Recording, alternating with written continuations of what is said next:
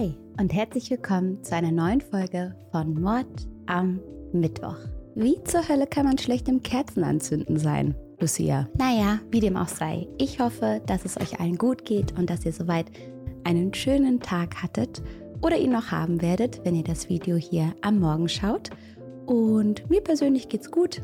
Ich freue mich sehr, jetzt hier mit euch zu sitzen und euch von dem heutigen Fall zu erzählen. Der hat wirklich in mir gearbeitet. Denn in diesem Fall geht es um eine Zeit, die wunderschön werden sollte und plötzlich zur Gefahr wird. Und meine Frage an euch ist, habt ihr selbst schon mal so eine Zeit erlebt? Einen Moment, der der schönste überhaupt werden sollte und plötzlich zum kompletten Gegenteil geworden ist? Schreibt es mir gerne mal in die Kommentare. Ihr könnt auch ein Abo und ein Like da lassen und wir starten jetzt zusammen rein. Alleine in den Urlaub zu fahren, das kann richtig schön sein, hat man mir mal gesagt. Man muss sich da nach niemandem richten und man kann einfach nur das machen, worauf man gerade Lust hat. Ich habe es mich persönlich noch nicht getraut, aber das steht auf jeden Fall auf meiner Bucketliste. Selbst mit dem Partner oder der Partnerin oder dem besten Freund muss man ja manchmal Kompromisse eingehen, alleine aber gar nicht. Deshalb verreisen viele ab und zu gerne ohne Begleitung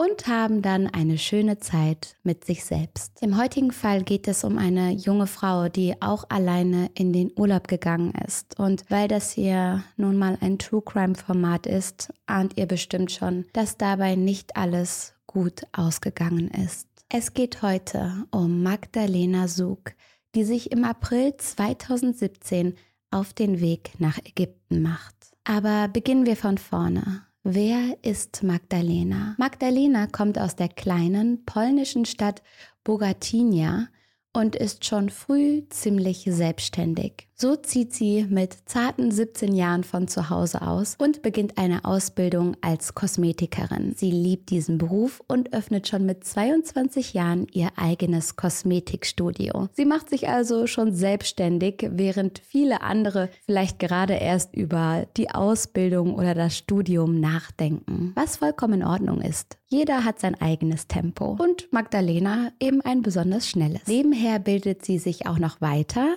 und studiert die Ethik, also die Lehre der gesunden Ernährung. Magdalena ist dazu in einer glücklichen Beziehung mit ihrem Freund Markus und obwohl sie mit ihrem eigenen Studio und dem Studium viel zu tun hat, nehmen sich die beiden immer wieder Zeit füreinander. Wir springen jetzt ein paar Jahre weiter ins Jahr 2017. Magdalena ist mittlerweile 27 Jahre alt und hat eine besondere Überraschung für ihren Freund Markus geplant. Die beiden waren schon länger nicht mehr im Urlaub und so bucht sie heimlich eine Reise nach Ägypten. Sie findet hier ein schönes Hotel in Masa Alam, einem beliebten Reiseort am Roten Meer und reserviert dort ein Zimmer für eine Woche. Sie will Markus so richtig überraschen und ihm erst am Flughafen sagen, wohin es geht. Tatsächlich erzählt sie ihm erst sieben Stunden vor dem Abflug, dass die beiden heute gemeinsam in den Urlaub fliegen werden. Das finde ich eine richtig schöne Idee und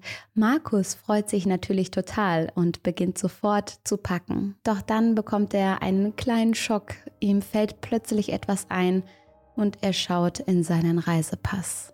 Der Pass ist abgelaufen und Markus hat in der kurzen Zeit keine Möglichkeit, einen neuen zu beantragen. Markus und Magdalena sind enttäuscht, denn Magdalena konnte die Reise ja schon seit Wochen kaum erwarten und Markus hat sich so über die Überraschung gefreut. Die beiden überlegen jetzt, was sie mit den Flugtickets und der Hotelreservierung anstellen können. Beides war ziemlich teuer und Magdalena kann die Termine so kurz vor Beginn der Reise nicht mehr ändern. Auch Stornieren geht nicht und deswegen versuchen sie, die Tickets auf Facebook zu verkaufen, aber so kurzfristig meldet sich hier niemand. Nach einer Weile beschließt Magdalena dann, die Reise alleine anzutreten. Mit Markus zusammen wäre es natürlich schöner, aber weil ja schon alles gebucht und bezahlt ist, wäre es auch schade, wenn beide zu Hause bleiben. Und das finde ich total in Ordnung.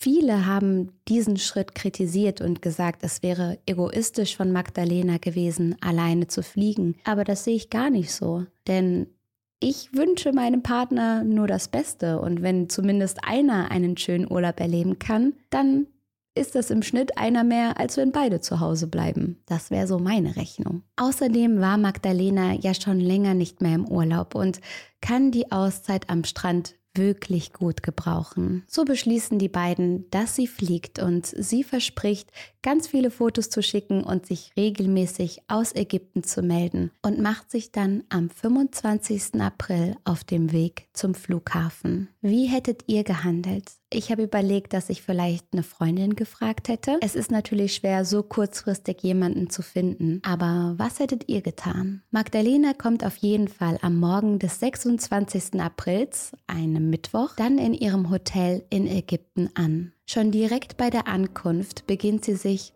seltsam zu verhalten. Sie wirkt beim Check-in sehr nervös und ängstlich. Sie spricht nur leise und schaut niemanden direkt an. Andere Gäste bemerken, dass sie in den folgenden Stunden entweder still in einer Ecke sitzt oder plötzlich aufspringt und mit fremden Menschen redet und tanzt. Zwischen diesen beiden Verhaltensweisen wechselt sie immer und immer wieder. Sie fragt außerdem, ob jemand ihren Freund gesehen hat und ob wer weiß, wo er ist, als ob sie glaubte, dass Markus mit ihr im Hotel wäre. Auch ihre Familie und die Freunde merken schnell, dass irgendwas nicht stimmt. So schickt Magdalena immer wieder Nachrichten, die so klingen, als dachte sie, dass ihre Familie auch in Ägypten wäre. Sie fragt zum Beispiel immer wieder, ob Markus oder ihre Eltern jetzt in ihr Zimmer kommen können. Und sie will wissen, wo die Familie sich gerade im Hotel aufhält. Magdalena erzählt auch, dass sie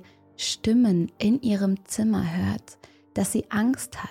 Alle machen sich sehr schnell sehr große Sorgen um sie und niemand versteht, was so kurz nach ihrer Ankunft in Ägypten passiert sein kann. Wie schon gesagt, ist Magdalena sonst sehr selbstbewusst und sehr selbstständig. Sie macht die Dinge gerne alleine und es ist untypisch, dass sie plötzlich so nervös und ängstlich wirkt. Man könnte ja meinen, dass es vielleicht daran liegt, dass sie zum ersten Mal alleine reist, aber Magdalena war für solche Situationen geschaffen. Sie war es gewohnt, Dinge alleine anzugehen und hat sich ja so darauf gefreut. Die Situation wird nach und nach rätselhafter und dann mischt sich ein gewisser Mahmoud Kairi ein. Er ist Reiseleiter und Magdalena hat ihren Urlaub über die Agentur gebucht, bei der Mahmoud arbeitet. Er wohnt in Ägypten, spricht aber auch Polnisch.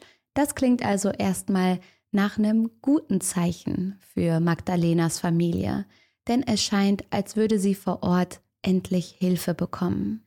So ruft Mahmoud immer wieder bei ihrer Familie und bei Markus an und schickt Bilder und Videos von Magdalena. Hier sieht man, wie sie mit verdecktem Gesicht auf dem Bett liegt.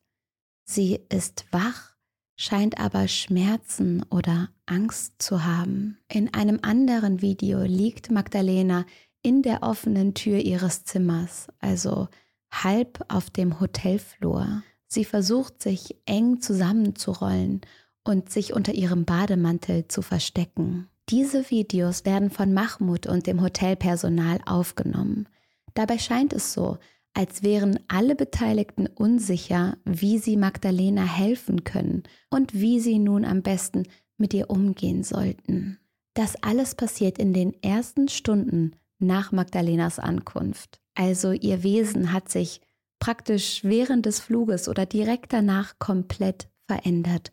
Und ihre Familie versucht schon am nächsten Tag, also am Donnerstag, einen Rückflug für sie zu organisieren. Der nächste Flug geht aber erst am Samstag. Markus, der ja immer noch keinen Pass hat, organisiert dann, dass ein gemeinsamer Freund der beiden nach Ägypten fliegen wird um die Zeit bis Samstag dort mit Magdalena zu verbringen. In der Zwischenzeit versuchen die Hotelmitarbeiter Magdalena zu beruhigen. Dabei weiß aber niemand so richtig, wie man vorgehen sollte, denn es ist ja immer noch unklar, warum Magdalena sich so verhält. Sie scheint nicht sie selbst zu sein. Sie hat panische Angst. Sie wirkt manchmal manisch und hysterisch und dann wieder ganz still und in sich gekehrt. Dazu kommen auch noch die Stimmen, die sie hört und der Glaube, dass ihre Familie auch vor Ort sei. Für diese Symptome gibt es zwei mögliche Erklärungen. Entweder Magdalena hat wissentlich oder unwissentlich Drogen genommen oder sie leidet an einer Psychose, also einer akuten psychischen Störung, in der Betroffene die Welt anders wahrnehmen. Es kann natürlich auch eine Mischung dieser beiden Erklärungen sein, nämlich eine drogeninduzierte Psychose. Wie der Name schon vermuten lässt, kommt die psychische Störung hier von Substanzen wie Drogen oder Alkohol und führt in vielen Fällen zu genau den Symptomen, die Magdalena im Hotel erlebt. Psychosen können sehr intensiv sein, sie sind oft aber auch vorübergehend. Es gibt also die Hoffnung, dass sich Magdalenas Zustand verbessern wird und sie bald schon wieder ganz die alte ist. Trotzdem bleibt natürlich die Frage offen, woher diese Psychose kommt. Sie hat zu Hause nie Anzeichen auf mentale Probleme gezeigt und ihre Angehörigen können sich nicht vorstellen, dass sie freiwillig Drogen genommen hat. Schon gar nicht direkt nach der Ankunft in einem fremden Land. Wurde Magdalena unter Drogen gesetzt? Diese Frage kann im Moment niemand beantworten und Magdalenas Freunde und Familie wissen nur, dass es ihr zunehmend schlechter geht und sie dringend Hilfe braucht.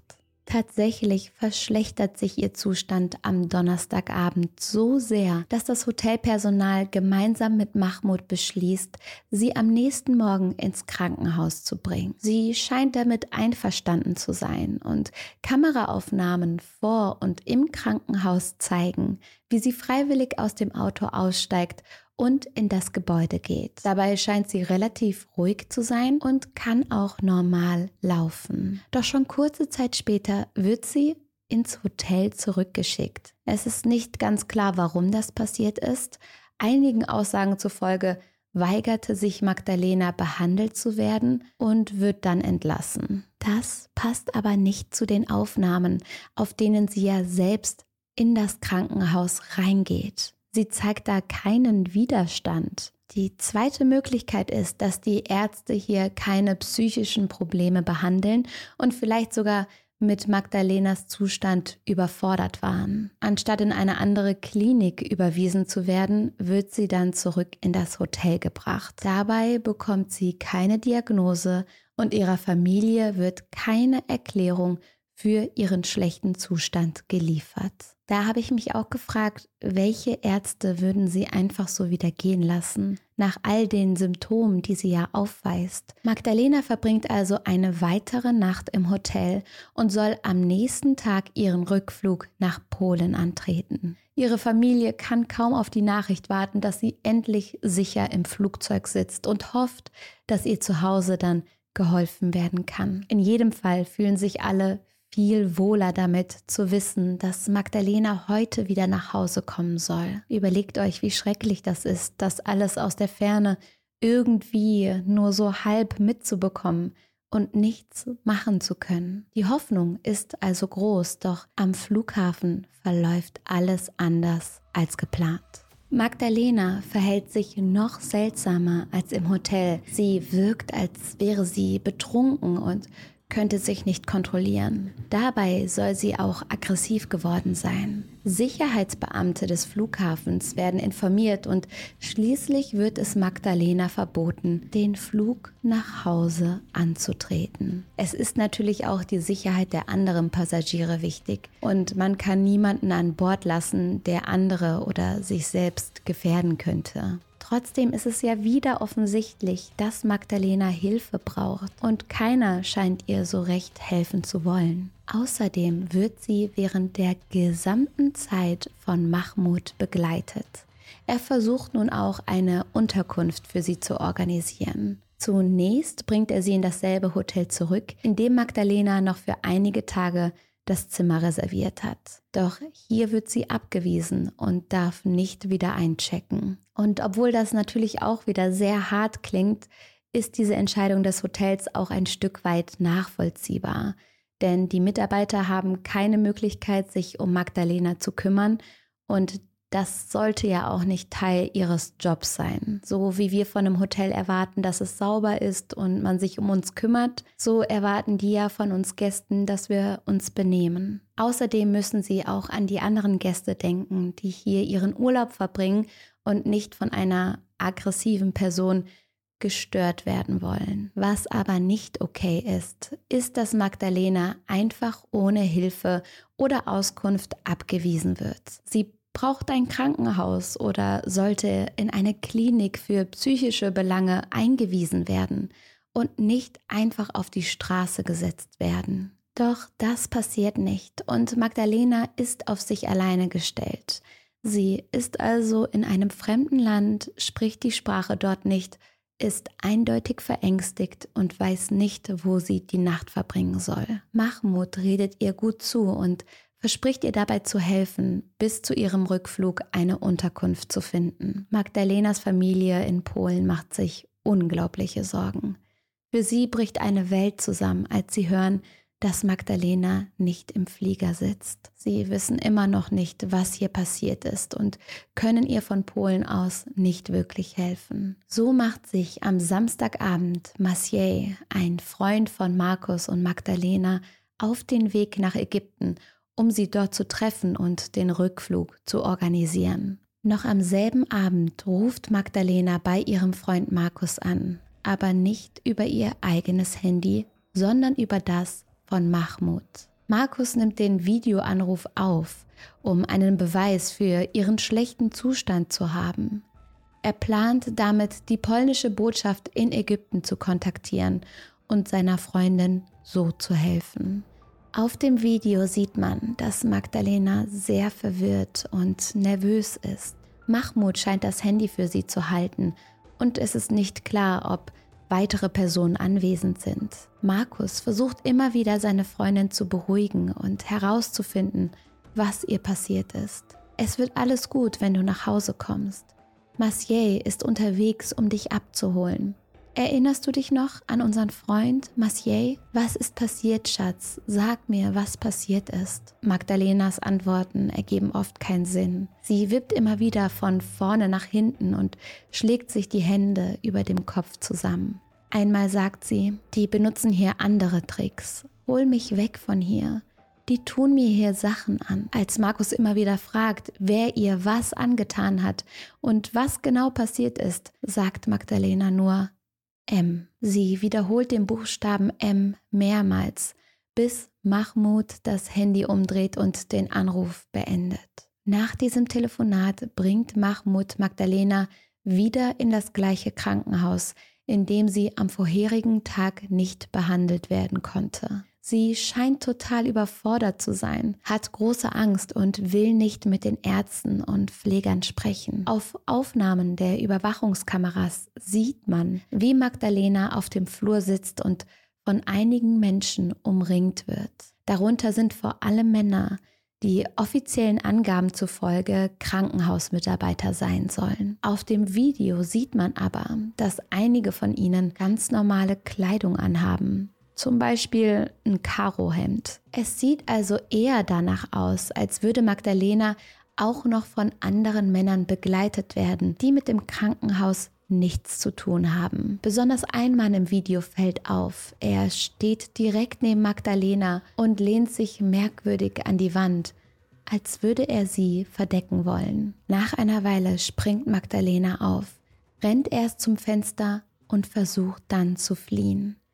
Die Männer in Straßenkleidung und Ärzte rennen ihr nach und halten sie immer wieder fest. Sie schaffen es schließlich, sie zu fassen und tragen Magdalena in ein Zimmer. Hier wird sie dann mit Handtüchern ans Bett gefesselt. Es kann manchmal passieren, dass Patienten, die zum Beispiel mit Psychosen ins Krankenhaus kommen oder Panik haben, erstmal am Bett fixiert werden müssen. Dazu werden aber normalerweise Gurte benutzt und das passiert auch sehr, sehr selten. Es scheint also, als wäre dieses Krankenhaus gar nicht dazu ausgestattet, mit Patienten in so einer Situation umzugehen. Es gibt keine Gurte und deswegen werden Handtücher verwendet. Für Magdalena muss das alles unglaublich traumatisch gewesen sein. Sie versteht nicht, was passiert. scheint sich sehr vor etwas zu fürchten und fliehen zu wollen. Nun wird sie an ein Bett gefesselt und kann sich kaum bewegen. Das führt natürlich noch zu viel größerer Angst. Eine Krankenpflegerin bleibt mit auf dem Zimmer und bindet sie nach einer Weile los, als Magdalena auf die Toilette muss. Sobald sie frei ist, greift Magdalena die Pflegerin jedoch an und rennt dann an ihr vorbei zum Fenster. Sie springt aus dem zweiten Stock und landet auf dem harten Steinboden. Obwohl das ja in unmittelbarer Nähe eines Krankenhauses passiert und sie sofort in die Notaufnahme gebracht wird, kann Magdalena nicht mehr geholfen werden. Sie ist zu schwer verletzt und stirbt noch in derselben Nacht. Die offizielle Erklärung zu Magdalenas Tod von ägyptischer Seite ist, dass sie Selbstmord begangen hat. Das stimmt am Ende scheinbar ja auch, denn Magdalena ist wirklich aus dem Fenster gesprungen. Die wichtige Frage ist aber nicht, ob sie gesprungen ist, sondern warum. Bis heute gibt es keine Erklärung, wie und warum Magdalena in diesen verwirrten, panischen Zustand gekommen ist, in dem sie nach nur vier Tagen in Ägypten Selbstmord begangen hat. Ihre Familie und Freunde sind sich sicher, dass sie keine schlimmen mentalen Probleme hatte. Ihre Arbeit und Beziehungen liefen super. Sie hatte einen engen Freundeskreis und ein gutes Verhältnis mit ihrer Familie. Natürlich können wir am Ende nie wissen, was wirklich in einem Menschen vorgeht. Aber bei Magdalena sind die Anzeichen mehr als deutlich, dass direkt nach ihrer Ankunft in Ägypten irgendwas passiert sein muss, das zu ihrem Tod geführt hat. Magdalenas rätselhafter Tod wird in den Medien weltweit thematisiert und viele hoffen darauf, dass der Autopsiebericht erklären kann, was da passiert ist. Es werden zwei Autopsien vorgenommen, eine in Ägypten mit ägyptischen und polnischen Experten und eine weitere dann in Polen. Offiziell wird bei beiden Untersuchungen keine Spur von Drogen oder anderen Substanzen gefunden.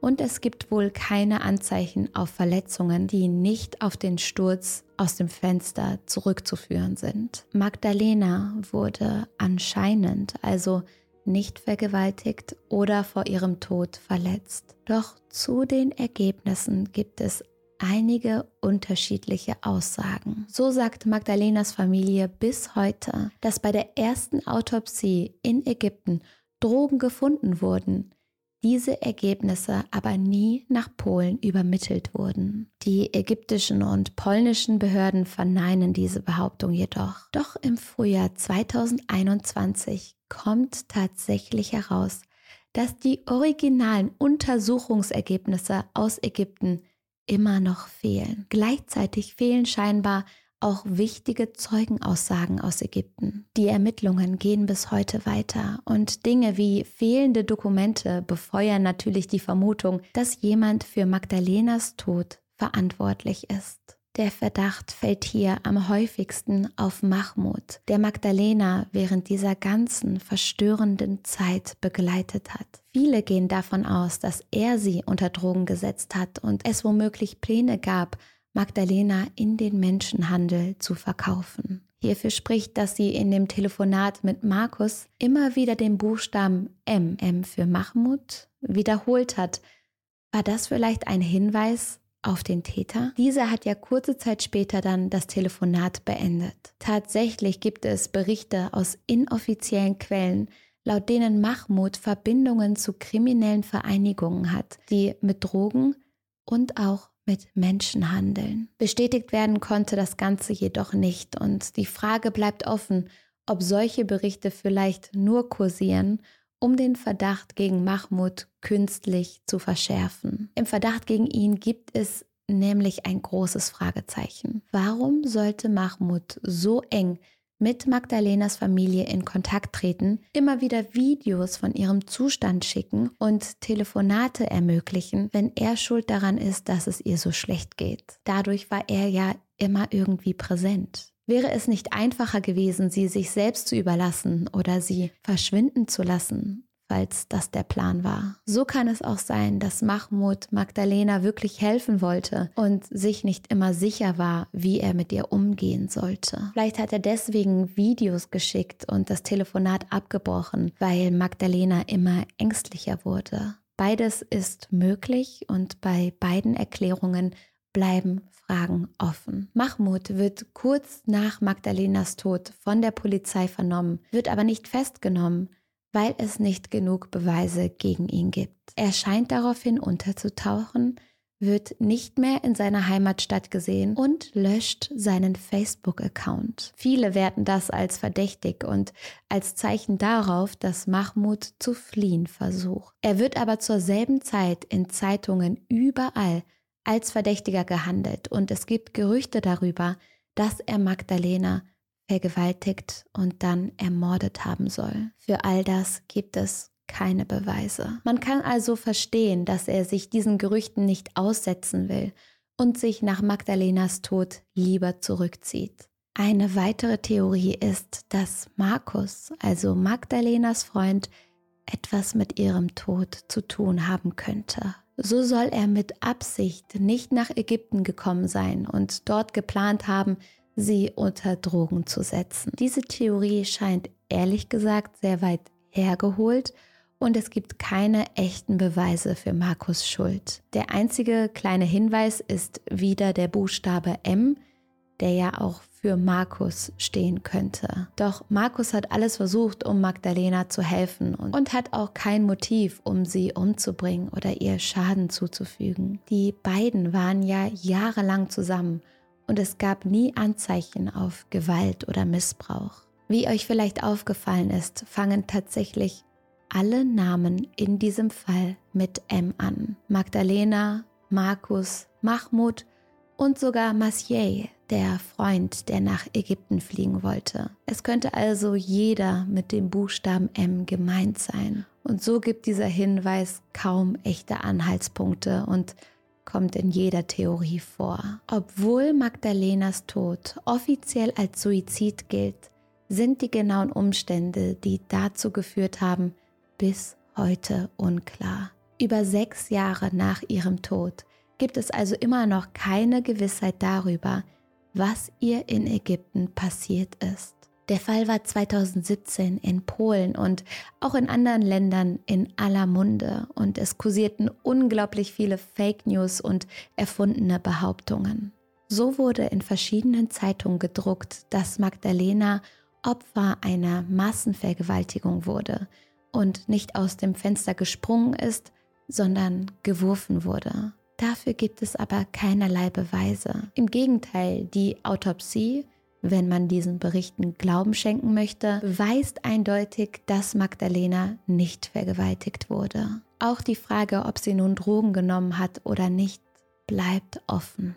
Viele Zeitungen, Online-Foren und Privatpersonen nutzen diesen Fall, um rassistische Äußerungen zu tätigen und Ägypten als gefährliches Land darzustellen. So kursieren vor allem über Mahmoud Gerüchte. Er wird dabei häufig nur als Zitat, der Mann mit der dunklen Haut bezeichnet. Hier ist es nochmal ganz wichtig zu sagen, dass Mahmoud verhört wurde und es keine Beweise für seine Schuld gab. Außerdem möchte ich nochmal betonen, dass dieser Fall niemanden davon abhalten soll, alleine zu reisen oder nach Ägypten zu reisen. Natürlich sind der Tod und die letzten Tage von Magdalena absolut schockierend und es ist schlimm daran zu denken, dass sie in dieser Situation alleine war. Allerdings sind solche Fälle unglaublich selten und die allermeisten Reisen verlaufen absolut problemlos und schön. Über schöne Reisen berichtet aber niemand in den Zeitungen und so bleiben natürlich die schrecklichen Fälle viel eher im Gedächtnis. Was denkt ihr zu diesem Fall? Ich weiß es ehrlich gesagt nicht. Ich habe viele Vermutungen und Theorien und trotzdem bleibt man ratlos zurück. Ich hoffe, dass es euch gut geht. Ich freue mich sehr über eure Kommentare, über eure Meinung und würde sagen, dass wir uns beim nächsten Mal wiedersehen. Macht's gut.